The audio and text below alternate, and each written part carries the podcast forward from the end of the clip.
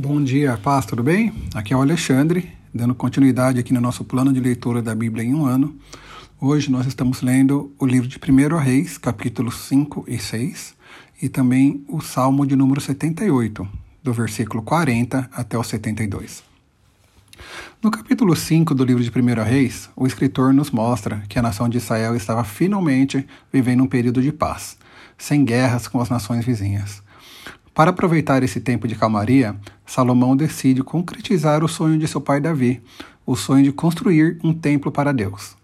Isso também concretiza a promessa que Deus havia feito para, para Davi, promessa essa que dizia: Seu filho, a quem eu colocarei em seu trono, construirá o templo em honra ao meu nome. Para a construção do templo, Salomão recorre a Irão, rei de Tiro. Essa ajuda é necessária, pois, como dito pelo próprio Salomão, ninguém cortava made made madeira igual aos sidônios. Irão aceitou ajudar Salomão e acertaram um pagamento anual de 20 mil cestos de trigo e 20 mil tonéis de azeite puro. No capítulo 6, lemos sobre a construção do templo em si, que se iniciou no quarto ano do reinado de Salomão, cerca de 480 anos após a nação de Israel ter sido liberta da escravidão no Egito. O templo tinha um tamanho considerável, até mesmo para os padrões de hoje. Ele tinha 27 metros de comprimento, 9 metros de largura e 13 metros e meio de altura. Nos versículos 12 e 13, lemos que Salomão recebeu a seguinte mensagem de Deus durante a construção.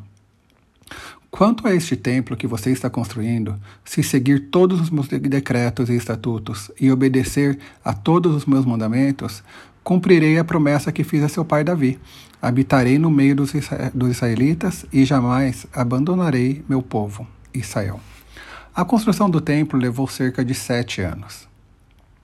No salmo de hoje, lemos sobre a ingratidão do povo de Israel em frente a todos os milagres e provisão do Deus Altíssimo.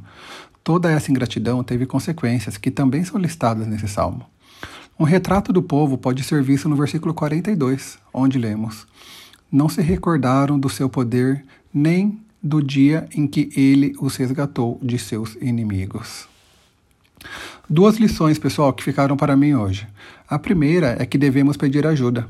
Salomão foi a pessoa mais sábia que já existiu e governava uma superpotência de sua época. Mesmo assim, ele reconheceu que o povo de Tiro era melhor do que os israelitas no trabalho com madeira e não teve vergonha e pediu o apoio deles. Será que nós temos sido orgulhosos para acharmos que podemos viver sozinhos? Ou será que temos sido humildes para reconhecer que precisamos de apoio? Pensem nisso.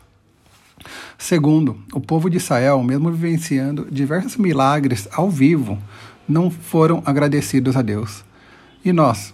Nós também vivenciamos milagres diários em nossa vida. Será que temos sido agradecidos a Deus por isso? Ou será que temos sido ingratos, igual ao povo de Israel? Mais uma coisa para pensarmos. Então vamos orar. Deus, muito obrigado, Pai, por mais esse dia. Obrigado, Pai, por essa chance de compartilhar essa devocional aqui com o pessoal que está nos acompanhando. E eu peço, Deus, que o Senhor nos ajude a sermos mais humildes, Pai.